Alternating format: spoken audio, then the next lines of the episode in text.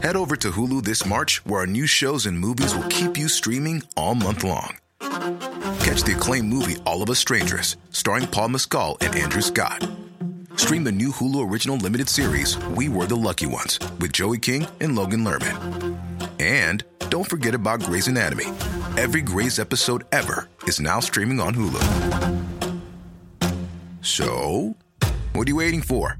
Go stream something new on Hulu. Cuando me enteré que era tu hermana, dije, ¡ay, ahí tengo palanca! Y entonces fui con Ingrid y le dije, Ingrid, ¿qué posibilidades me ves para ser el novio de tu hermana? Ninguna. Yo siempre he dicho que ahí te das cuenta en esas adversidades como las enfermedades, que el amor no se demuestra con chocolates y florecitas y ramos de rosas, se demuestra con actos. Anécdota de la boda. Ajá. Los declaro marido y mujer, puede besar a la novia y trato de besar a Karen y, se voltea para otro lado y yo, ¿what? ¿Por qué te Enfrente de volteaste? todos. Teniendo a Karen a mi lado, no hay quien me vea la cara, ¿sabes? Porque ella me cuida, siempre me ha cuidado. Y yo no sabía que ese era el origen. O sea, que tenía que ver con Se la esta dediqué historia. a Karen. Hay muchas que le he dedicado a Karen en, en- en mis canciones. Y voy a querer que me vayas contando una a una. Para mí es un placer empezar esta aventura de tener este espacio donde estaremos hablando de todas las cosas que tienen que ver con nuestras relaciones personales, con la única intención de mejorarlas y de que este mundo cada vez esté mejor. Y el hecho de que sean ellos dos los que están iniciando esta aventura para mí es algo, algo increíble. ¿Por qué? Pues porque son dos personas que no solamente quiero muchísimo, están dentro de las personas que más quiero en este mundo. Para mí han sido un pilar fundamental en muchas ocasiones en mi vida, sino que además los admiro mucho como pareja y como seres humanos. Bienvenidos a este espacio, Karen y Alex. Gracias por estar aquí. Gracias. Gracias, mi Ingrid, preciosa. Nosotros también te queremos muchísimo y te admiramos mucho. Yo siempre lo digo en todas las entrevistas. Y, y he de, de, eh, mencionar que es la primera vez que vamos a dar una entrevista juntos. Es la exclusiva para, para mi cuñis porque Gracias. eh, Karen no, no es muy eh, fan de las cámaras. Nunca le ha gustado que hablar en cámara ni nada de eso, ¿no? Entonces, ella, ella la verdad es que se mantiene...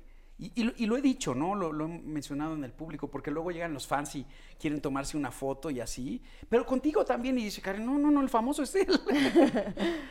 Sí, sí, sí. Pues la- sí. sí. Conmigo no quieren Pues foto, ¿no sí. quieren con él? Quieren la foto con la esposa de Alex. Eso te convierte también a ti en una influencer. Ándale. Oigan, pero ¿cómo se conocieron? Cuéntanos. Pues la historia... ¿Cuentas tu versión o la mía? La queremos las dos, de hecho. Así. ¿Cuál Sí. quieren primero?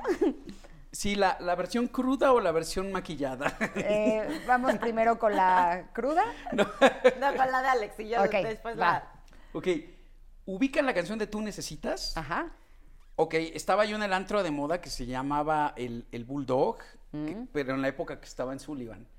Y, y Karen eh, andaba ahí de colada porque además este, todavía no estaba en la edad de poder entrar al lugar, pero pues bueno, se había colado. Con Ingrid. Con su hermana que la coló. ¿Qué tal? Y yo, mira, calladita así. Qué raro. ¿Cómo que estaba colada? Y este, y yo estaba pasando un día, una noche aburrida, así, no estaba muy contento, ya me iba a ir, ya, ya tenía planeado pedir el coche y vámonos, ¿no? De regreso a casa. Cuando volteo así y veo en una esquina a una güerita bailando solita ahí. Y dije, es que no puede ser que nadie te vio. Que estabas ahí en la soledad. Al parecer me quedaré. Me molesta que toda la gente canta al parecer te daré un poco más, porque eso le da otro sentido, como que te daré. Es me quedaré un poco más. A lo mejor y soy yo lo que tú necesitas. Y entonces me esperé un ratito y de repente se paró de la mesa, se vino a, hacia el área de pista y ahí me, me la topé. Y llegué y le dije, hola Laura, o qué te dije, Gaby, o... No, nací ahí. Hola, ¿por qué no me saludas? Eso. ¿Por qué no me saludas? Como si ya la conociera. O sea, es que no supe cómo abordar. Entonces usé la chafa. La de ya te conozco. Me dijo, ¿por qué no te conozco? ¿Por qué te voy a saludar? Porque Karen es muy seriecita. Ajá. No, no habla con extraños. Le echa ojo, mucho ojo. Y entonces, este. Ay, pues yo soy Alex, ¿cómo te llamas? Y ya me dijo Karen y así. Y, y empezamos a platicar. Y, y pues en algún momento te saqué el teléfono, ¿no? Porque luego te invité a salir. Sí, o sea, sí. Pero en aquella ocasión tuve la mal tino de que me invitaron a una obra de teatro aburridísima. Era el, el- el- el Don Juan Tenorio, pero así clásico, con actores eh, dramáticos. Y pues ella tenía 16 años. Oye, acompáñame a una obra de teatro que me invitaron y la llevo a ver eso. Y El peor me date. odió. El peor date. El peor de... Salió chafísima. No, pero hubo antes otros. O sea, no era el primero. No. A ver, cuando llegó, regresémonos tantito, en el Bulldog a saludarte, ¿tú sabías quién era o no? Claro que sabía, pero pues le dije que no. sí, Muy o sea, Karen. ¿Y tú cómo te llamas? Sí, así no. Ah, cuando me dijo, ay, ¿por qué no me saludas? Y yo, porque no te conozco. Ay, perdón, te confundí. ¿Pero cómo te llamas? Y no la habías confundido en lo absoluto. No. Mira, Karen solamente se emocionaría si ve a Pierce Brosnan o a Hugh Grant. De ahí en fuera, le he presentado hasta a Ricky Martin hola, ¿cómo estás? Así muy cool. Órale. Y Ay, pero entonces, de Pierce Brosnan una vez me estaba bañando, estábamos en Los Ángeles y entonces entra así yo en la regadera y entra y, no manches, te lo juro mi amor, está aquí afuera Pierce Brosnan porque está grabando una película. Ay, me salí corriendo así encuerada de la regadera a bailar una toalla. No, no, no, es broma, es broma. Y yo, ¿cómo? O sea, Se la apliqué. ¡qué triste! qué mal chiste, ¿no? O sea, es una mala broma. ¿Ya ves? Pero bueno, entonces, le sacaste el teléfono esa noche y Y, yo te podría decir brevemente que, que- que yo en esa época era como No, más rockero que fresa. ¿eh? Y estabas en mi casa. Sí, claro. muy bien. Sí, es que yo tenía esa dualidad, ¿no? Las, en- durante el día era un chico eh, conservador y fresa y en las noches me convertía en, en- en rockero este, contestatario. O sea, pues, por la edad, ¿no? También. ¿Cuántos Y- años tenías? 23. Ok. Bueno, cuando, sí- cuando conocí a Karen, tenía yo 23, menos, ¿no? Sí, 23. 23. Le llevo ocho años. Ocho y medio por ahí, ¿no? Y este. Y empezamos a. Yo lo que sí recuerdo, porque hay muchos detalles que se me van. Tiene mejor memoria ella. Yo tengo memoria de, de teflón. Pero, No, tú tienes memoria selectiva. pues como Que es sea. diferente. Que es Uno se acuerda de lo que a uno le conviene. Y No, le pero- interesa. Exacto. O, o lo que te marca, porque lo que no, pues se me borra, se me olvida. Yo puedo ver varias veces una película y no me acuerdo del final, y Karen me la va describiendo toda si ya la vio. Aunque la haya visto hace 20 años, o sea. Ok, entonces tenías 23 años y por la edad, eh, pues eh, tenía esta dualidad de ser como muy conservador y fresa eh, eh, durante el día, y luego bien rockero y contestatario durante la noche, ¿no? Así como que, este. No sé, me entraba la, la onda de que, bueno, yo soy músico y soy rockero. Y, y Karen siempre, pues, ha sido una chava con- con- conservadora. Incluso yo, yo no sabía que era hermana de una amiga mía que se llama Ingrid. Porque yo te conocí por, por este, según yo, por el grupito de, de Rafa Villafañe y Eric Rubín y todos ellos que se juntaban en el Bulldog, en el, en el Estrés, que fue el antro anterior al, al Bulldog. Yo, de hecho, tengo como un recuerdo vago de que un día te encontré ahí en el Estrés y, y venías con una güerita que traía unos chinitos muy bonitas. era Karen. Después vi fotos de ella más chiquita que traía el pelo chino. Porque además siempre íbamos las dos. O sea, a mí se me hace raro que me hayas conocido primero a mí y que no supieras que Karen era mi hermana, porque siempre estábamos juntas. Y cuando me enteré que era tu hermana, dije, ¡ay, ahí tengo palanca! Y entonces fui con Ingrid y le dije, Ingrid, ¿qué posibilidades me ves para ser el novio de tu hermana? Ninguna. Así, ¡tuas! Derecho, me dijo, no, no, no. Es- son muy diferentes, son muy diferentes. Tú, Karen no te tú va a eres hacer caso. ¡Nunca! Rock and roll guy y ella, pues, es una chava conservadora, ¿no? Soy una gran Celestina, Es como pueden ver. De Cupido, el armo perfecto. ¿no? Y aparte, todos mis amigos les decía, es que me encanta esta güerita. Y, y, y Michelle Rockin y, y León, los de la gente normal, Sabo, todos los que me conocían me decían, pero, pero, pero, pues, ¿qué le ves? O sea, no, no, no te va a pelar nunca, porque es que yo quiero con esa güerita. Algo tiene que... Incluso tengo una canción que se llama Más de Mil Años, que la compuse por eso, porque yo decía que cuando te encuentras a la persona correcta, eh, es probable que la conociste en otras vidas pasadas. En la época de los cavernícolas fue tu chava, la andabas ahí jalando del pelo. En la época de. En la época de. de- de- de- Hablando del pelo. Es que es, es que en las, en las caricaturas arrastraban a su, a Estás su sacando tus novia. deseos ocultos. Sí, sí, sí, sí, sí. Ya se vio, ya se vio. En En las caricaturas de cavernícolas, perdón, las caricaturas de cavernícolas van jalándolas del pelo a, la- a las, a las parejas, a las chicas, Ah, según, según plantean ahí, ¿no? Ah. Este, eh, luego, en la época de- del- del- del Renacimiento, en los castillos, también la conocí, nos enamoramos, fuimos pareja. En la época de la Revolución, ella era mi Adelita, yo andaba ahí con los revolucionarios. O sea, tengo esa idea, ¿no? Y de ahí se me ocurrió, llevo tu amor por más de mil años, y aunque pasa el tiempo, más te voy queriendo, que es una de mis canciones favoritas de mi, de mi discografía, ¿eh? Eh, hasta, hasta se me salen lágrimas cuando canto esa canción en vivo. Me gusta mucho, me, me enternece mucho. Y yo no sabía ese era el origen. O sea, que tenía que ver con Se la esta dediqué historia. a Karen.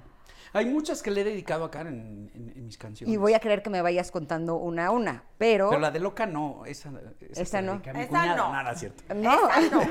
Esta se la dediqué a mis cuñadas. Es así que no. ¿Por qué? No, no, no, no, es broma, es broma. Es broma. Pero a ver, te sacó el teléfono y entonces te buscó al día siguiente y te fue a ver a, a Ajá, nuestra a- casa. A la casa, sí. Ajá. Mi papá. ¿Y luego qué pasó? Y entonces llega y mi papá tenía una rutina que yo pensé que no iba a salir ni en feria, porque bajaba en bata, así en bata y lo sentenciaba, así, ¿no? ¿Tomas? Obviamente, yo salía con los de mi edad y pues todos, o sea, veían a mi papá y así, ¿tomas? Y así, no señor, no estamos viendo hacia el horizonte, ni lo volteaban a ver y entonces me decían, no me gusta, no me gusta ese muchacho, porque no me voltea a ver a los ojos. Y yo, pero no estás intimidando horrible, así con el dedo, el señor, ¿no? Así, toma. Pero Alex llegó y se sentó a platicar con él como si fueran mejores amigos y le platicó de todo y le dijo no sé qué. Y entonces así se lo aventó a la bolsa el día uno. Ya éramos cuates. Sí, porque yo creo que me vio más madurón. No, pues es que, o sea, Alex no lo intimidó ¿No te ni en lo más mínimo. O sea, No. se sentó a platicar con él como, pues, se sienta a platicar con quien sea. Soy muy social, tú lo sabes. Sí. No, No, y eres no muy linda persona. Sí, o sea, sí. como que Alex siempre anda platicando con el que le toca junto en el avión, o sea, mi antitipo. O sea, yo no. llego y me enchufo así, no me hablen. Y si me hablan, soy de monosílaba, así, no, sí, con permiso, gracias. O sea, En el Uber tiene Alex, ahí bueno. puesto sin conversación así ya. Se puede poner. Sí. En el Uber tú escoges ponerle pero sin ya nos dijeron que entonces ellos te raitean como... Pero que no lo pongas que porque si no te ponen estrella, bajas estrellas ellos- como usuario. Ah, ¿de Por veras? Por sangrón. Ok. es bueno saberlo. Eso me dijo un chofer de Uber, ¿no? Entonces, primero te ganaste al suegro, Sí. pero luego fuiste con las cuñadas. Y con la suegra Y con también. la suegra y con la suegra. Sí, sí, ¿Cómo sí. le hiciste? Pues es que eh, resultó que tu santa madre es fan de la música, eh, hace, da musicoterapia de niños, en fin, tenía su piano ahí en su casa, en el DEPA, y le caí bien, y luego luego hicimos clic. Incluso hay una anécdota muy simpática cuando éramos novios. eh, Karen estaba de viaje y se me ocurrió invitarla a cenar allá al Cluny, a las crepas. Y me la llevé y estuve platicando padrísimo con ella. Y en eso entro al baño y me encuentro un amigo de la prepa y me dice, oye, ese señorón que traes, Alex, como que te gustan maduras. Y no sé qué, güey, es mi suegra, no estés jodiendo. Creían que era mi date. Tu ¿Pero ahí ya era tu suegra? Éramos novios, Karen y yo. Ok, lo que pasa es que su etapa de dating fue un poco amplia. Tres años. Nada más. Es que hubo un, un- un paréntesis porque eh, después de lo de la obra de teatro del Tenorio, que ya fue como la gota que derramó el vaso, después una vez nos invitaron a una boda y llegué con mi saco de frac y unos jeans negros. De mis hermanas a la fecha se siguen burlando de eso. ¿Yo? Bueno, Cristian sí a la fecha dice, "Ah, otra vez traes los... Cada que lo ve de jeans negros dice, otra vez te pusiste de smoking. Porque llegó de smoking y jeans y unos Dr. Martins. Y yo así con chonga, porque me dijo que era de etiqueta. Vestido largo y yo, ¿así te vas a ir? Es tu... así. Porque además ahorita ya está más de moda hacer esas combinaciones. Claro. O sea, Sí, ya puedes ponerte vestido con tenis, pero antes no era así. Era Exacto. disruptivo en esa época. De hecho, yo empecé a ser como medio hipster antes de que existiera el concepto hipster. Porque me fascinaban los, los lentudos, rockeros, así tipo Buddy Holly, Elvis Costello, David Byrne, todos esos me rayaban, ¿no? Juan García Esquivel. Entonces, me gustaba el músico científico, ¿no? Era como mi... Y entonces yo me consideraba entre rockero y científico. Y por eso tenía esa dualidad, ¿no? Mis lentes, pero los jeans, pero las botas industriales. Muy rarufo. Por eso le puse la gente normal a mi grupo. Porque la verdad es que de normales no teníamos nada. Y era como un sarcasmo. Viene de Alex ahí. siente que la gente es normal. Ok, pero entonces dime, si después de esa date en el teatro que fue fatal y la crítica al amigo, que también salió mal, Es que creo que ese fue el mismo día. O sea, Sí, como que que, sí. salimos así, a- no sé, no sé cuándo fue la primera vez que, o sea, fue a mi casa y luego, no sé, salimos al cine Mm. y luego me acuerdo que me invitaste a un evento de cine que hizo Beatriz Esquivedo en un cine de no sé qué, en la Roma, o sea, como que hacía cosas, pero esa vez del teatro fue así como... Me acuerdo que me fue a dejar, no cerré la puerta y dije, güey, nunca vuelvo a salir con él. O sea, qué mal día. Como que tú pensaste lo mismo? Y él pensó lo mismo y ya nos dejamos de ver Dije, como no, un año. No va a funcionar, cuenta. también Ok. pensé yo. Y además yo tenía 23 y Karen tenía 16. Entonces, pues como que sí estaba carambas, ya sabes. No, cuando nos conocimos yo tenía 15 y tú 23. Y pues Ah, sí, luego 15, yo 15, 16 y el 24 y luego Ajá, yo ajá, ajá. 17 y el 25 y así, o sea, y entonces Sí, nunca dejaron de ver un año. matemáticas. no, ajá, nos dejamos de ver Ajá. como un año. O sea, digo más o menos, la verdad Sí, no sí. sé bien cuánto, pero sí nos dejamos de ver un buen rato. un rato y casualmente llegó otra vez al Bulldog, pero ese, ese día me tocaba dar concierto, ¿ah? Claro. Y- O sea, yo, yo Ah, fui sí, sí, otra sí. vez al Bulldog con mis primas y con la prima Gaby. Y entonces cuando llegamos antes, pues no había redes sociales, no te podías enterar, Gaby no te anunciaban. O sea, te, te enterabas quién iba a tocar en el Bulldog cuando llegabas y veías en la escalera así un letrero, un pizarrón que decía que iba a tocar. Entonces venimos entrando y vemos que va a tocar él. Y entonces Gaby empieza, no manches, vamos a saludarlo. Y yo, güey, no, no, sí, vamos a saludarlo. Y yo, entonces Fue nuestra Cupido Gaby, ¿eh? Mira. Claro, porque así no sabes cómo me insistía. Y yo, Javi, no, no, sí, ándale, vamos a saludar. Entonces llegamos a la puertita que llevaba como, como a la cabina, que era donde estaba como el backstage, haz de cuenta. Y entonces le decimos, ay, es que está Alex, no, es que no ha llegado. Y yo, güey, ¿cómo? Si en media hora sale a tocar, pues sí, pero no ha llegado. Entonces, Gaby, hay que escribirle una carta. Yo, güey, no voy a escribir una carta. No, sí, sí, sí, escríbele una carta. Y yo, pues escríbesela tú. Y Gaby, de su puño y letra, así le pone, Alex, te vine a ver especialmente a ti. Karen Coronado. O sea, sí, para que Por supiera que había sido supuesto, yo. yo me acordaba de su nombre. No puede ser que yo no me sepa esa historia. ¿Cómo no te la sabes? O a lo mejor me la sabía, pero no me acuerdo. Claro. que mi memoria es Entonces, bastante mala. Yo y, y llego al entonces me dice, se la de- y se la dejamos al de Y yo, bueno, pues ya, tú es tu rollo, déjasela, me vale. O sea, yo no vuelvo a salir con él, así. Y entonces, Pues llegué al antro y eh, este me di, ahí te mandaron esto. Y eh, cuando vi el, el recado eh, sonó la música de Doña Florinda. la- "Mm, gusta tomar una casita de café después de usted. Porque me acordé, dije, ay, la güerita. La güerita está aquí. Y, y- y regresó la esperanza. Aunque yo ignoraba que ella no tenía ni la menor que no había intención. sido yo. Pero yo ya me tenía que ir y ya iba a empezar a tocar, pero pues yo tenía hora de llegada temprano porque mi papá nunca me dejó llegar tarde.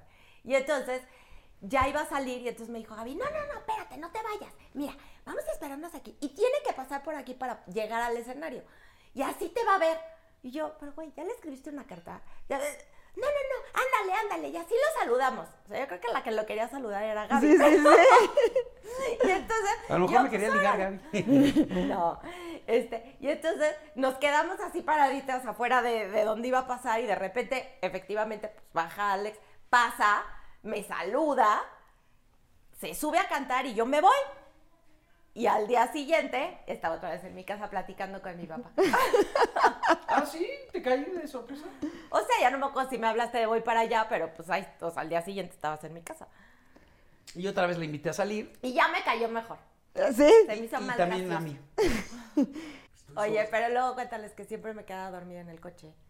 Eso es, es- es un clásico, bueno, por los que solamente los muy, muy amigos cercanos de, de Karen la señora. saben que Karen eh, se duerme a cierta hora, llueve, truene o relampaguee, porque, eh, o sea, su, su nivel de, de sueño inducido, eh, o, o- o que le da, espontáneo más bien, este, llegó al grado de que una vez eh, fuimos eh, eh, a, a Disneylandia eh, de recién casados y, y se quedó dormida en un juego de, de ¿Es en Disney en el ride. Venía así. Es que Karen se duerme siempre, en donde sea y rápido. O sea, Además, que si es una da envidia sueño, total. Me duermo. Y ahí les va la, Pero exacto, anécdota. porque lo dije. Estuvimos saliendo, no sé, por el lapso de un año y dije, ya es hora de, de, de- de decírselo, ¿no? Se sube al coche, veníamos de un lugar ahí del centro, de un bar, la iba a llevar a su casa, se sube al coche y empiezo yo, oye Karen, eh, he pensado, yo quisiese si se pudiese, no sé, tal vez, eh, este, pues es que me gustas mucho y la verdad es que me siento listo y preparado para que tú y yo pasemos al siguiente nivel, ¿sabes? Eh, ¿Quieres ser mi novia? La dejé muda. Y volteo. La dejé muda. La dejé muda y volteo y Karen. Así en, el- en- en la silla del. Güey, lo menos sexy. Pero dime una cosa, ¿por qué te tardaste un año? ¿Sabes qué No, pasa? que- ella no fue un año. No, tal vez menos, ¿no? Pero, Pero, si estuvieron de dating tres, pon tú que uno fue la pausa, pues sí, por lo menos dos No, estuvieron tú, saliendo. Uno salimos, luego, o uno y medio. O sea, como que iba y venía. O sea, no, no. Pero los tiempos sí son por la edad. O sea, por eso sí sé que sí pasaron tres años. De que nos conocimos a que nos hicimos novios. además, en esta época los chavos se gustan y ya se andan dando sus besotes. Y, la verdad es que en nuestra época éramos más tranquilos, más fresas. Y yo, en lo personal, no fui muy audaz con las chicas. O sea, yo no era muy aventado. Nunca fui muy aventado. ¿no? Tendría que. Yo creo que por miedo al rechazo o a la vergüenza, tenía que estar como muy convencido de que de verdad no me iban a decir, vete a la goma, ¿no? Yo no quiero contigo. Entonces, me las llevé con mucho tiento. Dije, no, la- no, no quiero fallar, ¿no? No quiero que me, me rompan el corazón. Pero te declaraste cuando estaba dormida y la vida te dio una segunda oportunidad de pensarlo bien. ¿Qué tal? Ese día la dejaste en eh, la No, casa. Yo no me enteré, eso me lo contó obviamente ya después. Sí, o sea, claro. Mucho tiempo después. O sea, me imagino que no. No, llega- pues ya no, no le ya, dije ya no me dijo nada. Llegamos y así, ya llegamos. Dije, ya. oye, ya llegamos a tu casa. ¿Qué crees? Ya somos novios, por cierto. No te diste cuenta, pero me dijiste que sí. Le, le hiciste así. Le hiciste así. Y entonces volvieron a salir otras veces. Eh, sí, yo creo que la siguiente date ya me aventé, Ajá. se la solté. ¿Qué le dijo, dijiste? Espérame, lo voy a pensar, ¿no? Le- te dijo, lo voy a pensar. Sí, sí, sí. Muy bien, Cocos. Muy bien. Es que es una niña muy recatada. Eso, Muy bien. haces a los 18. O Muy sea, la verdad. ¿Y, y cuánto tiempo lo pensaste? Como tres meses, ¿no? Sí, sí te tardaste. Como tres Se meses. tardó tanto que yo se me olvidó el tema. Y un día estábamos otra vez ahí en, el, en, el, en la cúpula, en, en el antro ese del centro, Ah. que nos gustaba mucho. Y este, y de repente estoy así en la mesa, eh, hecho un menso, y me dice, oye, ¿te acuerdas de lo que me dijiste hace tiempo? ¿Qué? ¿Qué te dije? Una cosa que me dijiste. Tú me dijiste algo muy importante. Que me preguntaste. Me preguntaste. Y yo, ah, cabrón. Yo qué te pregunté de qué, de qué me estás hablando. O sea, no agarré el pedo, pero para nada. Hasta que de plano me tuvo que decir que si quería yo ser tu novia. ¡Ay, ya! Y yo, ah, sí es cierto. Pues sí, ya lo pensé. Ya lo sí. pensé y sí, sí quiero. Ah, ¡Qué Todo bonito! nervioso. Y se besaron. Y nos besamos. ¿Y luego? Y hasta ahorita, seguimos. ¿Ah, sí? Listo. Fin, Se muchas acabó. gracias por acompañarnos. Esa es la historia. Oye, empezaron con un romance de cuánto tiempo? Cinco años. Órale. Pero Eh, tronamos una vez. En esos cinco años. Ajá. O sea, el noviazgo fue de cinco años antes de casarnos. Ahora, en este noviazgo es cuando le compusiste su primera canción. Eh, sí, porque ella se fue a estudiar, am, no es cierto, se fue de viaje a Italia, eh, de viaje familiar, creo, ¿no? Pues sí, con la familia de Daniel. sí, con la, la familia de Dani y, y este... Dani es la esposa de mi papá. Exacto, que es italiana. Y dije, híjole, esos, esos italianos son muy casanovas, cabrón, me van a dar baje. y entonces, como para defender mi amor, le compuse una canción que se llama Ventana, Una ventana del cielo, que viene en el disco Lugar Secreto, que fue el cuarto disco que saqué con Alex Intec, La Gente Normal, 1997. O sea, cuando lo conocí, así como para que ubiques fechas, ya había grabado el disco de Más fuerte de lo que pensaba, pero no había salido. O sea, me lo enseñó. Así, una de las veces que me fue a visitar nos los enseñó y así como de, güey, este es el disco que voy a sacar, pero todavía no Que fue mi salía". primer éxito así. Me acuerdo fuerte. que fuimos a la presentación de ese disco en una discoteca. En el Quetzal, creo que Ajá. Y eh, eh, sí, y, y después eh, en esa época, eh, ese disco de, de Lugar Secreto trae la canción de Lindas Criaturitas, que en el video invité a Karen y a Cristian a aparecer. Cristian es la otra hermana, mi otra cuñada, para que sepa el público, y, y este, y aparecen entre las lindas criaturitas del video, como, como modelos guapas que son. Y este, y desde ahí como que eh, recurrentemente siempre le he compuesto canciones. ¿no? ¿Qué dice esa canción de la ventana? No me acuerdo cuál es. Hay una ventana del cielo. Ah, ya sé cuál es. Y te vi como a un ángel divino. Mi sueño perfecto, mi luz, mi mundo correcto para vivir. Y un día conté en un concierto la- la- de que los italianos cuando lo oyeron, había una parte que decía, sueño y en realidad no puedo saber si al mirarte no estoy soñando. Y, y ellos preguntaban, ¿por qué dice sueño y el capitán? Sueño y el capitán, no puedo saber. Ellos entendían el capitán, no sé por qué. Sueño Claro. del capitán. ¿Qué sentiste cuando te dio esta canción? Pues me encantó. O sea, sí, como que, ay, me escribió una canción. Pues lo que pasa Pero es siempre que ha sido muy moderado, o sea, no le muestra mucho su, su emoción. lo que pasa es que, o sea, no a cualquiera, o sea, a mí nunca me han compuesto una canción. El hecho de que alguien te componga una canción se debe de sentir bien bonito. Pues sí, o sea, sí, lo que pasa O sea, el es que- ser la musa de alguien. y más de tu novio, ¿no? Lo que pasa es que tuve, o sea, no, no le quito en lo más mínimo el valor de lo que tiene, porque lo tiene y lo, lo, pues lo reconozco. Pero como llevamos tantos años, o sea, ya sabes, como que digo, pues es que no sé qué es andar con un abogado que va a la oficina todos los días, y, o sea, ya sabes, o sea, como que no sé qué, qué pasa. O sea, yo en mi mundo siento que a todo el mundo le escriben canciones. ¿Sí me explico? Ajá, ajá. O sea, como que no, para mí no es como raro, ni diferente, ni así. Digo, en, en ese momento, pues sí, padrísimo, pero pues yo sabía que él componía canciones, entonces estaba increíble y sí me escribía cartas y... Eso sí, me escribías un chorro de cartas también. Sí, no, una vez tuve una, me, me pasé de menso, la verdad, ¿Por porque estaba estudiando francés en París. La había mandado tu papá ya a, a- a estudiar con, con Cristian. Sí, con Cristian. Y entonces se quedaron en una eh, en un bed and breakfast así muy sencillito. Y, y los parisinos son bastante malhumorados por lo regular. Ya menos en esta época, creo, pero en ese entonces sí. Y este y se me ocurrió mandarle una foto mía de bebé por fax, porque no existía en esa época ni siquiera los emails. O sea, nos mandábamos faxes. O sea, ese era nuestro faxes. medio de comunicación. Ok.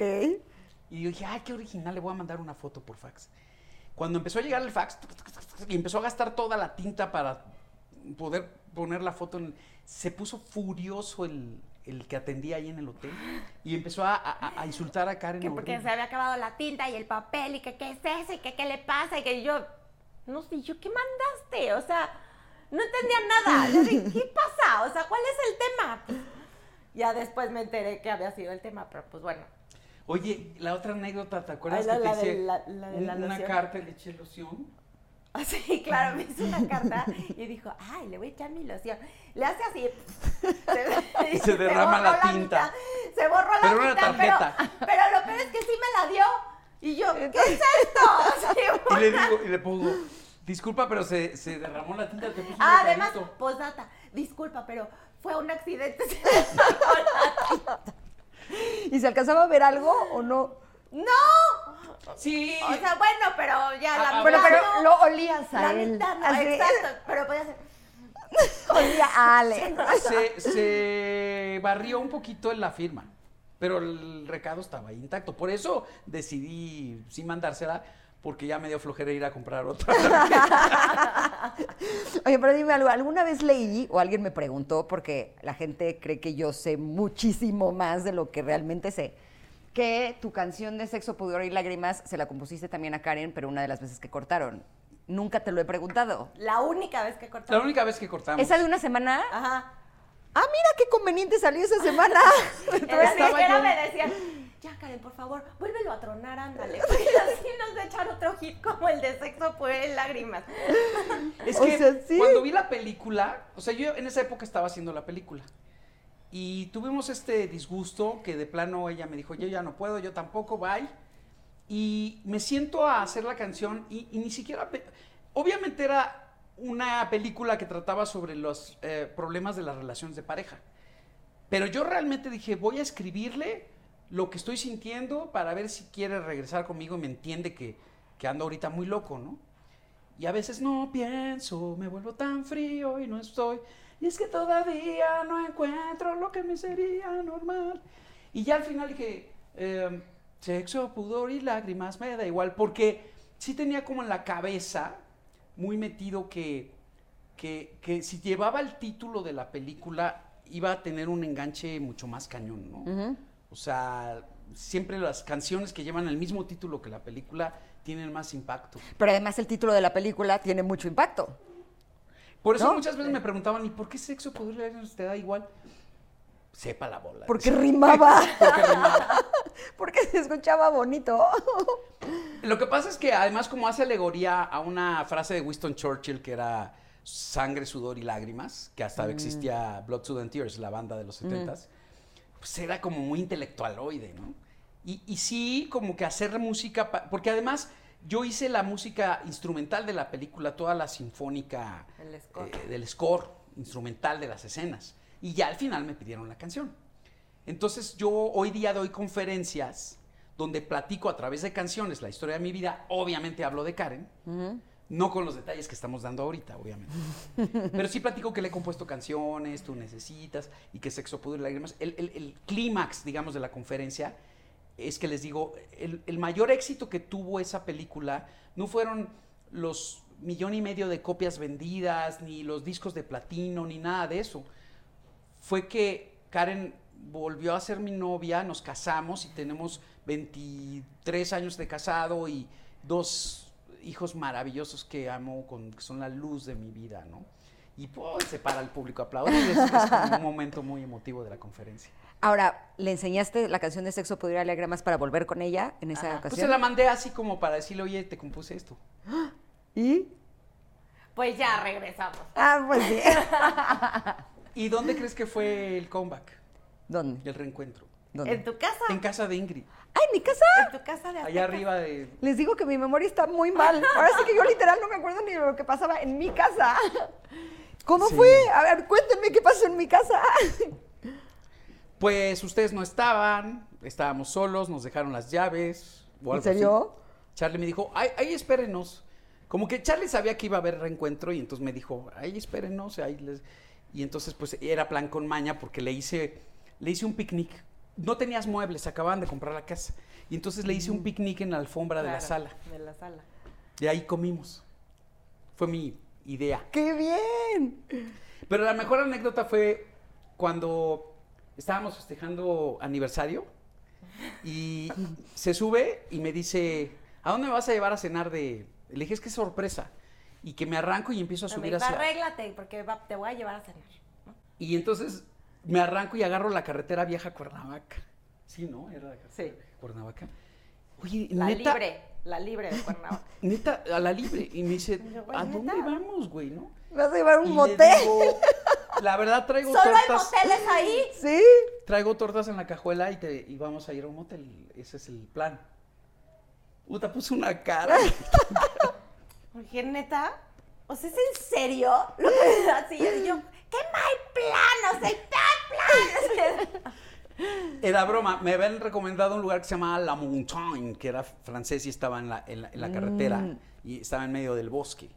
Y ¿Piensas comías que ese restaurante? Quién sabe, pero eh, este fue sorpresa, ¿no? Y ya después este, se dio cuenta que no, que llegamos al restaurante, pero eh, tenemos un montón de anécdotas así. Sí, ya de- sé. Luego, ¿cómo le propusiste matrimonio? Eso estuvo lindísimo con otra canción. ¿Con cuál? Eh, En esa época eh, eh, yo vivía en un departamento soltero, la invité a cenar, eh, probablemente se fundió o algo así medio romántico, y compuse una canción que viene en el de Noche en la Ciudad que se llama Nuestro Jardín. Creo que prácticamente en todos mis discos hay una canción que se refiere a Karen, específicamente. Y esta de Nuestro Jardín es una pedida de matrimonio, pero lo que hice fue, la puse en la computadora y cenamos y le dije y le dejé el anillo escondido en el teclado de la computadora y había yo hecho en la tarde unas ranitas así como de, de teatro guiñol las cabecitas de las ranitas con sus ojitos y su boquita Head over to Hulu this March, where our new shows and movies will keep you streaming all month long. Catch the award winning movie Poor Things, starring Emma Stone, Mark Ruffalo, and Willem Dafoe. Check out the new documentary, Freaknik The Wildest Party Never Told, about the iconic Atlanta Street Party. And don't miss FX's Shogun, a reimagining of the epic tale, starring Anna Sawai. So, what are you waiting for? Go stream something new on Hulu.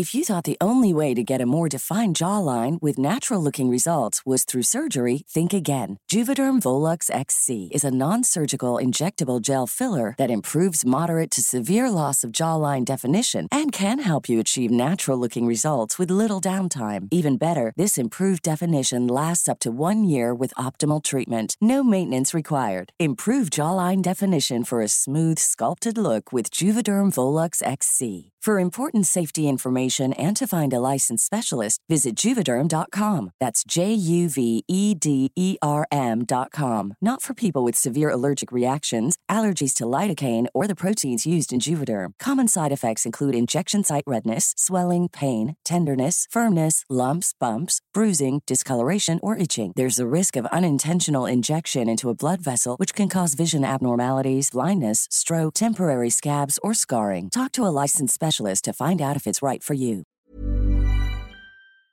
y así que aprendí a hacer de niño y entonces este terminamos de cenar dije oye te tengo una sorpresa quiero que vayas al estudio le piques a la ah porque además Karen ya me había dicho si algún día te atreves a pedirme matrimonio y me lo pides en público, en un concierto o en un centro comercial o esas jaladas que hacen. Te voy a decir que no y te voy a mandar. Pues que no, o sea, ni, ni se te ocurra. Ni se te ocurra.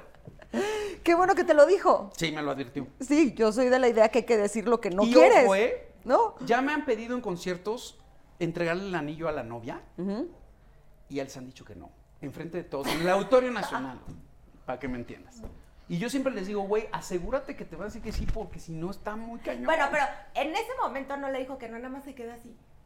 No le dijo ni sí ni no. Y Sí, yo ya, después, ¿saben qué? Voy a cantarles una canción y mientras siéntense y piénsenlo. Y yo ya no sabía ni qué decir. Y todo el mundo se quedó así, ah, ¿ya sabes? Qué triste. Ya sé, pero es que a mí esos shows no me gustan. O sea, como que ya sabes, me da pena, como que no. No me gusta. Y nada, se paró, le picó a la computadora y empezó la canción Tararara, que es como un Charleston de los años 30, así como antigüita, ¿no? Encantado de conocerte, hay tantas cosas que puedo ofrecerte. Incluso muchos la, la usan ahora para pedir matrimonio. Jordi Rosado la usó con su esposa Ah, ¿de verdad? y me pidió que la fuera a cantar cuando él estaba en Big Brother, porque creo que festejaba su aniversario de bodas. Y entonces eh, yo saqué las ranitas por la ventana y empecé a hacer el teatro guiñol, ¿no? De- y la- que se iban a casar las ranitas, pero no la veía yo a ella, ¿no? Estaba yo abajo en una ventana que había en el estudio y como que pasó así, ya iba a la mitad de la canción y pues me dio curiosidad y me asomo así, y cuando me asomo, uy, la veo así, llore y llore. Ay. Y, y- y me- como que me traumé así de verla llorando porque rara vez llora Karen, o sea, no Ajá. es muy común. Y así como que uh, estaba Y al final de emocionado. la canción así grabó y pues así tu respuesta es sí. Jala el cajón del teclado y atrás hay una sorpresa para ti y ahí estaba el anillo. Y te dijo que sí. Me dijo que sí. Han, han y- durado. Anécdota de la boda. Ajá. Los declaro marido y mujer, puede besar a la novia y trato de besar a Karen y, uy, y se voltea para otro lado y yo, ¿Por qué te de todos. Porque la maquillista me dijo, te voy a poner una tinta, pero ten muchísimo cuidado porque no se quita. Me dijo, ten cuidado, no le des beso a nadie así porque le vas a dejar el cachete rojo y no se le va a quitar en toda la noche. Y entonces, yo dije, güey, se va a quedar con la boca pintada toda la noche, pero no me lo perdona, o sea, no me lo perdona. La fecha está furiosa, que es que tú me rechazaste en el momento de que dije, puede besar a la novia. Y es que te iba a dejar como payaso. O sea, porque la maquillista me lo advirtió. Digo, también la maquillista haciendo una boda, o sea, a ver, pero son las cosas que nadie prevé. pero a ver, no, no te voy a dar el beso en la boca, pero dámelo en una boobie. O algo, algo, algo a cambio. Pero tú no sabías y qué hiciste en ese momento. No, se enojó y se ofendió muchísimo. Entonces ya le expliqué y ya así, pero a la fecha me lo reclamó. Pero tuvieron una boda muy bonita en Acapulco. Padrísima. La verdad, sí. Sí. Padrísima. Y este, En donde el diseñador de tu traje iba en El pijama. señor, el amigo diseñador. Fue el que me diseñó, este señor, se me fue ahorita su nombre, pero él me hizo el traje de cristales que saqué en el Auditorio Nacional, que gustó mucho en esa época, que se reflejaban todos los, las luces y así. Lo que pasa es que ahorita está de moda. Incluso las mujeres usamos estos trajes que son como si fueran de pijama, que son como de satín. Pero esto fue hace cuántos años? Sí, se adelantó a la 23. época. 23 años, estaba adelantado a la época. Y entonces. No, la verdad es- era un genio del diseño. sí, porque- Sí. totalmente. Porque el outfit que le hizo Alex estaba padrísimo, porque era como azul cielo súper clarito, o sea, como que eh, como era en la playa, tenía de- un corte bien padre, o sea, estaba divino. Como muy modernista. Pero el back the scenes de la boda era. Es ¿Quién que- es el que viene en Todo pijama? el mundo llegaba así pleno y de repente llegaban. Karen, Karen, ¿ya viste? Hay un invitado que viene en pijama. Y yo, sí, es el diseñador. Llegaba, no manches, Karen, ¿ya viste? Hay un invitado que viene en pijama. Y yo, sí, ya lo vi. De hecho, acabamos de ir a un restaurante con nuestros amigos a cenar y entra un fulano en pijama y, y era Faisy, yo creo que lo, lo ubicas, ¿no? Sí. Y, y me dio mucha risa y, y nos, pongo. ac- nos acordamos, nos acordamos de... ay, Del amigo diseñador. Del amigo le diseñador dije, que venía en ¿por qué te vis- pijama. Pero fue el más prendido de la boda. Y tú, Sí. los últimos en irse fueron él y tú. Sí. ¿Para qué les digo que no? Sí, sí. Así, Porque además cuando ya eh, empezaba a bajar la boda, el ambiente, porque ya eran las 6 de la mañana, yo decía, es que la boda, yo sentía que yo tenía que... Ser la animadora. Exacto, porque además yo trabajaba en televisión, entonces dije, ese es mi trabajo, ¿no? La animadora. Exacto, yo soy animadora. Entonces decía, yo no puedo permitir que la boda de mi hermana y mi cuñado caiga. Yo tengo que ver la forma... Termine de noche. Tiene Exacto, que terminar exacto. día para que sea una buena boda. Y llegaban y decían, pero es que ya no hay al- alcohol. No importa, pero la boda tiene que seguir prendiendo. Entonces yo los volví a parar a todos para que bailaran hasta que llegó un punto en donde llegaban y me decían, Ingrid, ya le puedes decir al amigo de diseñador que si ya se cansó se puede sentar. Porque ya, Porque él era el único que te hacía caso siempre. ya se puede sentar porque ahora sí la boda ya terminó. O sea, los novios de ya nos podemos ir. Te- tengo que mencionar que en 1995 produje un disco de Tania Libertad, el Ajá. African America, del cual me siento muy orgulloso porque obtuvo premios del Billboard y todo. Y Tania cantó el Ave María en nuestra boda, ahí en la playa. Eso Bien fue un... bonito. Sí, y mi santo padre, que, que en paz descanse, pues sí le tocó vivir esa experiencia porque estuvo muy emotivo. Fue una boda bien bonita.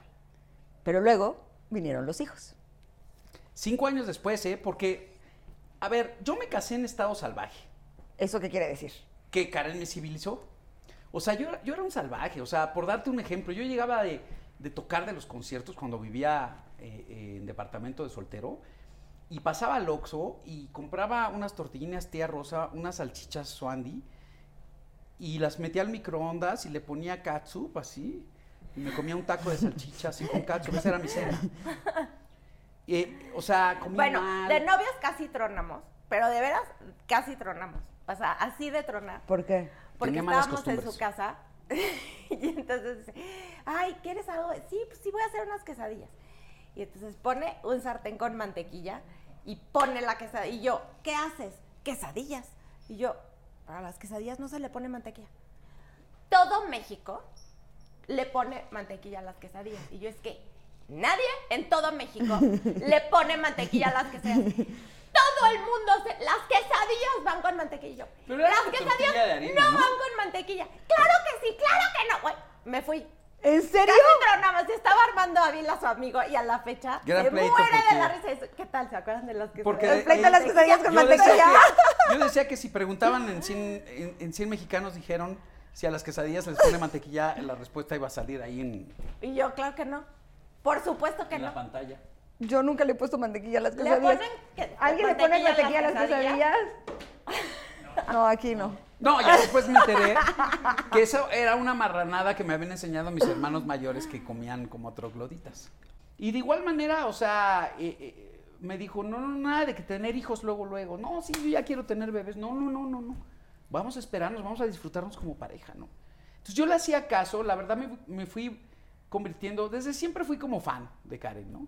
O sea, eh, eh, todo lo que me decía, sus consejos, me hacía eh, que la admirara mucho, ¿no? Este, siempre se lo he dicho, te admiro muchísimo y lo digo en entrevistas. Es una gran empresaria, es una mujer que se ha sabido sobreponer a, a si- como tú, a situaciones adversas y salir adelante con, con un gran corazón y con mucha inteligencia, sobre todo. Ustedes son de familia, porque mi suegro también es así, son muy astutas.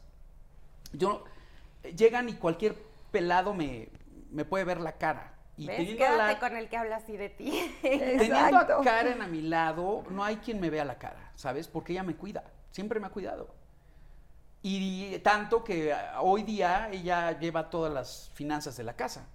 Y ahí, desde que él las- ella las tomó, porque yo como que no quería, este, ya tenemos una prosperidad muy notable. La verdad, porque... los hay orden, hay más orden. yo soy muy botarate como buen músico, ¿no? O sea, acá hay dinero y ya quiero comprar el teclado y la guitarra y, y vámonos este, de, de vacaciones y espérate, ¿no?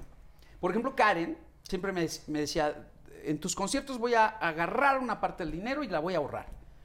Pero, güey, o sea, eh, no pasa nada, o sea, ahí está la lana, vamos a... No, no, no, no. Y, y nunca me quiso decir cuánto había ahorrado de ese dinero, ¿no? Solamente veía que como hormiguita me quitaba. Viene la pandemia, nos quedamos sin chamba, había que seguir pagando colegiaturas carísimas de los niños, todo esto, ¿no? Y yo no, ¿qué vamos a hacer? O sea, no hay conciertos, no tengo entradas de dinero, vamos a acabar hipotecando la casa o qué hacemos. Están los ahorros. güey. Y gracias a sus ahorros hubo para, para vivir poca miles y, y hasta ayudar a dos, tres amigos cercanos que, que estaban en dificultades, ¿no? Yo que los conozco, sé que han pasado por cosas bien difíciles en su vida. No, o sea, son una pareja hermosa, pero como seres humanos siempre tenemos que estar pasando por cosas que son complicadas. Para ustedes, ¿cuál ha sido el desafío más grande como pareja? Pues mira, no caer en la monotonía. Tienes que estarte reinventando y tienes que estar reenamorando a tu pareja todo el tiempo. No existe la pareja contundentemente feliz, porque los tiempos van cambiando. La vida es así, es de cambios. Nos vamos transformando. Por ejemplo, Karen sí cambió un poco de cómo era conmigo en la época sin hijos a cuando llegaron mis hijos. Y lo obvio y es lógico, ¿no? Porque hay que poner la atención en ellos. Y esa es una prueba de fuego para las parejas, yo creo, porque sí te tienes que fajar y también ser, o sea, yo trataba en la medida que podía de ser cooperativo con ella. Fíjate que en todas las entrevistas que he visto de artistas de Hollywood que han, han tenido un matrimonio duradero y exitoso, eh, Tom Hanks, por ejemplo, otros que han, siempre responden lo mismo, dicen, tuve mucha suerte porque encontré a la pareja correcta, a la mujer correcta. Porque no es fácil ser la pareja de una persona pública, tú lo sabes, y, con el tipo de chamba tan impredecible que tenemos además, ¿no? sin horarios, es un relajo, ¿no? Sin embargo, creo que la clave también de estar juntos ah, es que, de entrada, la convivencia que hemos tenido, la complicidad nos hizo muy amigos. No solamente pareja, enamorados, pero muy amigos, al grado de que me dice cuate y yo le digo cuata. Me encanta. Pero, pero lo que iba yo es que eh, hemos sido compañeros, ¿no? Casados significa casa de dos, dos personas que se ayudan, que son no, pero sí hemos comentado que el factor suerte sí coincidimos en que es un, o sea, suerte, ¿por qué? Porque no es solamente encontrar a alguien con quien en el momento en el que te cases tengas cosas en común, ¿no? O sea, además de la atracción y el amor y todo lo que me digas, es tener un proyecto en conjunto, ir hacia el mismo lado, lo que sea. Pero cambias, o sea, conforme vas creciendo, pues vas cambiando.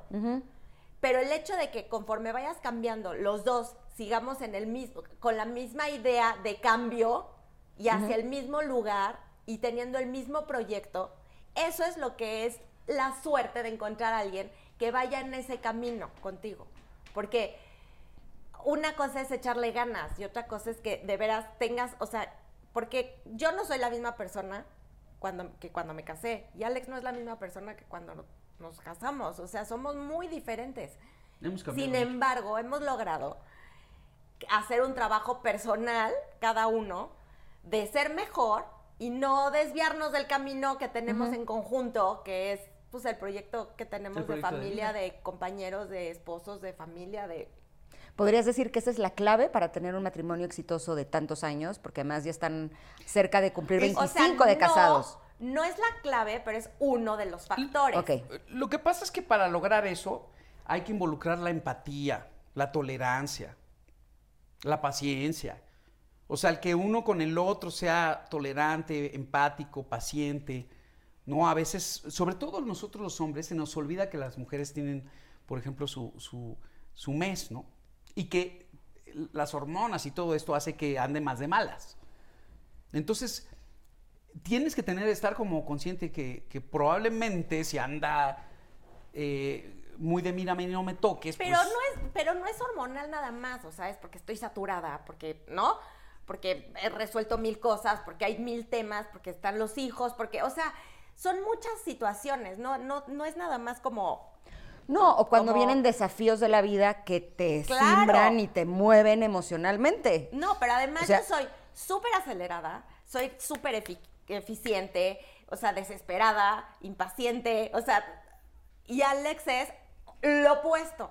Entonces, me desespera mucho, y se lo digo, es que me desesperas, pero por otro lado me calma, porque él no me presiona. O sea, la presión la tengo yo conmigo misma y entonces en mi mismo acelere, me- es que me desespero y me enojo porque quiero las cosas rápidas, pero ya, pero ahorita, pero es que tengo mil y resuelvo. Y, y Alex no me suma esa presión.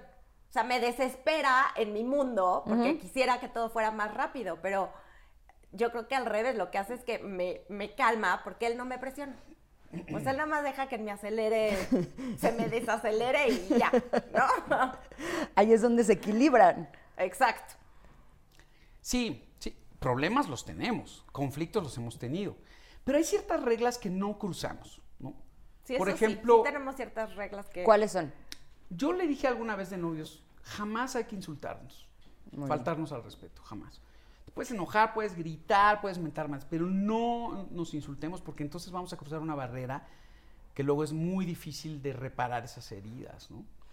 Ahora, ¿qué pasa cuando llega una situación que es de estas situaciones en donde tú no puedes ni siquiera manejar tus propias emociones y tienes que aprender a compartir con otra persona con la que vives que tampoco está pudiendo manejar sus emociones? O sea, en el caso de cuando llega una enfermedad, por ejemplo, cuando Karen se enfermó, ¿cómo lograron salir adelante a través de esa experiencia que puede ser tan dura? Yo siempre he dicho que ahí te das cuenta en esas adversidades como las enfermedades, que el amor no se demuestra con chocolates y florecitas y ramos de rosas, se demuestra con actos, ¿no? Y, y Karen siempre ha sido muy solidaria conmigo. Por ejemplo, Karen tiene esa regla. Si Por- la cosa mínima, ¿eh? una endoscopía, cualquier cosa de hospital, no vas a ir solo, te voy a acompañar. Voy a cancelar mis cosas y voy contigo. Oye, mi amor, pero es una endoscopía, no pasa nada. Yo voy al hospital contigo porque quiero estar ahí vigilar. Wow. Entonces, pues yo le copié lo mismo, ¿no? Es decir, cuando he visto que ella ha tenido la necesidad, ¿no? De, pisar un hospital, ahí estoy. Y cuando se enfermó de una enfermedad este, que fue muy aparatosa, sí, cerré el estudio, cancelé el mayor número de conciertos posible y me dediqué a cuidarla, ¿no? Y, y creo que ahí es donde se fortalece mucho realmente una complicidad con tu pareja. Sí, porque además, o sea, yo siento que yo estaba como en otro, estaba en un estado de supervivencia. Entonces realmente no lo viví como lo, como lo podría decir que lo viví. No sé si me explico, o sea, yo que me sientes que estás estaba con una como en un burbuja. submundo, exacto, o sea, como que estaba aturdida, como que de muchas cosas no me daba cuenta, pero porque mi enfoque no estaba en si Alex me había ido a ver o no, ni en tonterías, ¿me explico? O sea, realmente estaba yo pues en, en recuperarme, en salir adelante. Entonces, y Alex como que no, no, no me sumó al estrés, ni a estarme diciendo, ni, ni presionarme, na- al revés. O sea, fue nada más estar ahí. Nada más estar.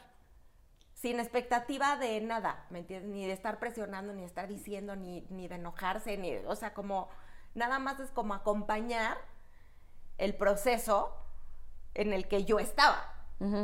También siempre he dicho, busca, la pareja correcta es alguien que te va a hacer querer ser mejor persona o mejorar tu persona, que te eh, anime a ser mejor persona, ¿no? Y que sea capaz de decirte las verdades. Si traes un embarrado un moco, oye, quítate, aunque te duela, pero lo traes, ¿no? Y te diga la neta, oye, te, huele mal la boca, ¿no? Pues, tienes que decir. Y hay mucha confianza con Karen, ¿no? Uno. Y dos, yo cuando me casé con ella, eh, yo vi muchos problemas de alcoholismo en mi familia, entre primos, tíos, eh, un chorro de gente. Y, y- y siempre me gustó mucho el chupe. Y tenía la, o sea, puedo tener la genética de, de tendencia hacia, hacia la adicción del alcohol. Y, y cuando me caso con ella, este, decidí dejar el alcohol. Fumaba muchísimo y eventualmente decidí dejar el cigarro tres años Cuando me después. embaracé de Natalia. Sí. Porque yo no quería que, que- que Dijo, se fumara lo voy a mi hija. regalar a mi hija. Fue mi regalo para mi hija, dejar de fumar, desde antes de que naciera. Pero yo era de que fumaba una cajetilla como loco, o sea, era un cenicero. No sé cómo me aguantó, ¿eh? Porque apestaba yo a ceniza, es horrible. Dime algo importante, porque muchas veces las mujeres nos casamos con la idea de que por amor van a cambiar, ¿no? Cuando tienen adicciones y, y eso, por supuesto que no pasa, ¿no? Eso no sucede. Es difícil. ¿Cuál fue aquí la diferencia? Que por amor a Karen sí decidiste o llevar sea, una vida más saludable. Yo lo que siempre digo es que la gente sí cambia, pero tiene que querer esa persona Exacto. cambiar. No es porque tú quieras que cambie. Exacto. Por más que O sea, te digan. No, cuando dices que las personas no cambian, yo creo que no, las personas sí cambian y claro que todos podemos mejorar y empeorar, pero es un trabajo personal que nadie te puede obligar a hacer. Y al contrario, o sea, yo creo que si alguien te obliga a hacerlo y te está presionando, entonces sucede lo contrario, o sea, no, no te convence, sino como que te retractas nada más por el hecho de que es algo personal. Entonces, en este caso, o sea, lo que Alex haya querido cambiar en su vida y lo que yo he querido cambiar en mi vida ha sido porque cada uno, o sea, no es petición ni mía, ni es petición de él. Y ahí es en donde te digo que ahí es el factor suerte de encontrarte a alguien que tenga las mismas ganas de mejorar durante la vida que tú. Porque también pasa que si uno mejora o uno trabaja en sí mismo y trata de ser mejor y se da cuenta y reconoce sus errores o lo, lo que sea, y la otra no, pues te desfasas, ¿no? Y en este caso yo creo que lo que ha pasado es eso, que los dos por convicción personal Ajá. hemos querido mejorar y darnos cuenta y, y- y indagar profundo en nuestras personas en solitario y en cada quien con su Yo- con lo que decidió que eso le hacía bien. Mm, Y eso es a lo que tenemos que asegurarnos. No ejemplo, creer que por Ca- nosotros van a cambiar, Exacto. ¿no? Karen eventualmente se volvió una de las pioneras de la comida orgánica, de los artículos ecológicos, se ha clavado en los superfoods, todo ese rollo. Y yo soy como buen hombre, un barbaján que. "Ah, a ver, no pasa Hamburguesa. nada. Si me compro unos chetos, no pasa nada. Pilón. Ajá. Una hamburguesa. Y la verdad es que me ha transformado. O sea, ya cuido mucho lo que como, ¿no? Por ejemplo, hice una gira ahora en Estados Unidos y toda mi banda y mi crew, este, porque hicimos desde la costa este hasta el Pacífico, o sea, sí fue 13 ciudades, un chorro de aviones, viajes, hoteles. Pero eso sí, o sea, ahí sí dije, no puedo fallar. Y llegábamos y todos se iban a la hamburguesa, a la pizza, al- ya sabes. Y yo me buscaba un súper orgánico, que es muy famoso, que se llama Whole Foods. Y me iba a buscar mi comidita, ¿no? Muy bien. Eh, me la llevaba al hotel, mi, mi- mi col- caldito, que eso me lo enseñó Karen. Todos esos lugares, esas opciones que hay, me las ha enseñado Karen, ¿no? Porque yo ni las buscaba. Y, y este... Pero ¿por qué has visto los resultados? O sea, no es que Claro. yo esté encima de él. Ya No. no. no es mi hijo, ni lo voy a estar este, contando las botanas, ¿me entiendes? O sea, de hecho, él toma refresco. Yo nunca he tomado refresco porque no me gusta. Y él se compra sus cocas y, y yo, ¿tú crees que le cuento? Voy a ver si se las toma o no. O sea, es cosa de él. Pero lo que sí se ha dado cuenta es que se siente mejor, tiene más energía, ¿me entiendes? Baja de peso, pues todos los beneficios que te trae, pero porque además ya estamos en una edad en donde no nos estamos haciendo jóvenes. Entonces, pues si queremos seguir activos y, y envejecer, pues bien, si no te cuidas, eso no va a pasar. O sea, es una ley muy fácil, no es como Y eso de va pa' privilegio, todos. güey, Eso es para todos. O sea, Sí, el que no le echa ganas Ajá. y se cuida y, y trata de llevar un estilo de vida saludable y se fija en lo que come y está consciente de su, de su lifestyle como tal, pues va a envejecer de una manera que pues nadie quiere, ¿no? Totalmente. La la gente me ve y me dice, ¿qué te hiciste en tu piel? Que tengo 53 años de edad y, y muchos en mi medio se me acercan y me dicen, es que te ves muy bien, te ves, te ves joven. Y, y- y Es gracias a tus pulseras. te juro... es que me las pongo y dice que es, es porque me creo chavo, ¿no? Entonces la chaviza. Ponte tu chaviza y rejuveneces 10 años, automáticamente. No, la verdad es que sí te ves muy bien. Ahora, es curioso porque... Pero es la comida, ¿eh? Te lo juro. Sí, La tota- yo totalmente. Eso es de lo que yo eh, hablo más en el radio, por ejemplo, ¿no? De la importancia de cuidarte a ti mismo. Pero a donde iba es que me- lo que me llama mucho la atención es que en el caso de su familia, Karen no le gusta como lo artístico, a ti sí. Tiene una hermana que también le gusta lo artístico, pero sus dos hijos les gusta lo artístico. A ver, Karen sí le gusta la música. O sea, le gusta apreciarlo, arte, pero no- apreciarlo, no Le hacerlo. gusta la pintura muchísimo. Sí, sí. Es diseñadora de interiores. Dejó mi casa preciosa. Ahí me tuve, me pude ahorrar un, un diseñador.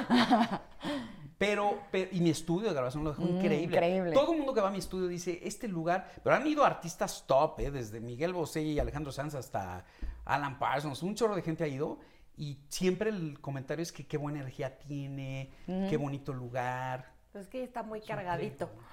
Eh, Ya ha ido Pero- demasiada gente. Y hay otra cosa, la intuición femenina, no sé si sea siempre la, la misma, pero Karen, qué bárbara. Sí le tengo que dar un crédito. Siempre que hemos conocido a alguien y me dice, ah, me da mala espina este- esta persona. No, ¿Cómo crees? Es buena onda. Me da mala espina esta persona. Pero hasta yo misma me Desde que somos gorda. novios hasta la fecha, le he atinado con todos. O sea, es- esa persona que ella me dice aguas, acaba dándome un cuchillazo por la espalda. O sea, muy cañón. Y Pero sí, yo solita me caigo gorda porque digo, puta, ya vas a empezar. O sea, qué prejuiciosa, güey, ni la conoces o ni lo conoces, ya sabes. Y yo, es que, oye, hay algo que no Está me está cañón. vibrando. Pero de veras es, pero eso sea mi instinto. Y eso, te juro que eso yo se lo digo todo el tiempo a mis hijos. El instinto es algo que todo el mundo tiene. La diferencia es si le haces caso o no le haces caso. de acuerdo. hazle caso. Porque pare- es una herramienta que todos los seres humanos tenemos y que no utilizamos. Hay Oye. que usarla. Ujú. Oigan, pero ¿cómo es para ustedes que sus dos hijos ahora se dediquen a la vida pública? Los dos son actores. Desde que nos casamos, Ajá. así, primero siempre dijimos que queríamos ser papás y que queríamos tener hijos. Pero también siempre dijimos, y que sean lo que quieran. Nunca jamás los vamos a presionar para que quieran hacer algo, ¿no? Le dije a Alex, ¿sabes qué? Sí, la, sí hay que apoyarla, porque el decir, me encanta estar en el escenario, a ser actriz y todo lo que representa para llegar a ese escenario, hay un gap de este tamaño. Entonces dijimos, pues va, vamos a meterla a estudiar. Buscando escuelas para niños, encontramos la Casa Azul, que es la de Pigmenio Ibarra, que estaba en la Roma. Y los cursos de niños eran los sábados. Entonces empe- la empezamos a llevar. Y ya fue dos o tres veces y en eso le hablaron que si no quería salir en un proyecto. Y de ese proyecto, la que salía de su mamá, Pero así. o sea, me, habló y me dijo, oye, están haciendo otra, otro proyecto, quiero recomendar a Natalia, ¿la puedo recomendar? Y yo, pues órale. Y de ahí la productora de ese proyecto, se quedó en ese proyecto, la productora de ese proyecto la llamó para otro, y de ahí la llamaron para otro, y así, o sea, se hizo la cadenita, y así es como ella empezó. Y A pues los, a nosotros, los 14 años hizo su primer protagónico para una 13. película de Netflix. ¿13? a los- Se cumplió busca 13 papá. en A ver, el se set. busca papá. O sea, estaba O sea- grabando en el set cuando cumplió 13 años. Y es destino, o sea, quien diga que hay nepotismo está loco. O sea, yo al revés. Con, con mis hijos nunca he sido así de, órale, órale, cántale y bailale. No, no, no, al contrario. Sí, lo sé. No, Siempre decía hecho, Karen, pues, mira, si sale científico, pues órale. O si el sale- director me dijo que hizo casting dos años. Y la última niña que casteó fue Natalia. O sea, fue la última que llegó. O sea, ya estaban así, casteaban y casteaban y casteaban y como que no encontraba al- a la que él se imaginó. Y la última que llegó al casting fue Natalia. Ahora, cabe mencionar, yo estaba haciendo eh, voces de doblaje, me encanta hacer voces de doblaje de películas de dibujos animados, y específicamente estaba haciendo la de Trolls, donde sale, mi personaje es Ramón, el, el troll. La uno. En la 1. y, y- y- y me llevé a, a Natalia y a Matías, a, a mis hijos, a, a que vieran cómo se doblaba una voz, ¿no? De una película. Y de repente el director de, de- de- de doblaje los ve y, me dice, ¿se animarán tus hijos a hacer unas voces de trolecitos que necesito unos niños en la película? Y ellos, sí, Claro. por favor, ¿no? Y entonces eh, hicieron un poquito de doblaje y este y les gustó tanto que nos pidieron que querían hacer más doblaje. Y ahí empezaron primero eh, Matías, sobre todo. No, él nos quedaba claro a que- todos, pero pensábamos que quería ser músico, no actor.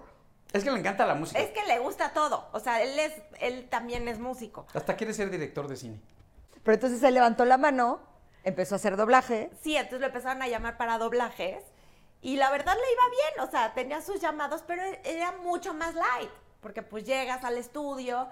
Sí, después se quedó en el papel de una de este de uno de los principales de una caricatura, o sea, Raven Roll.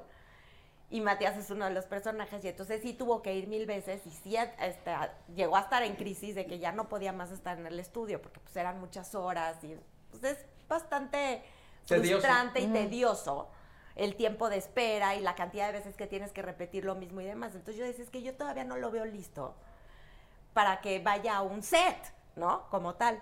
¿Y ahorita qué proyectos tienen los dos?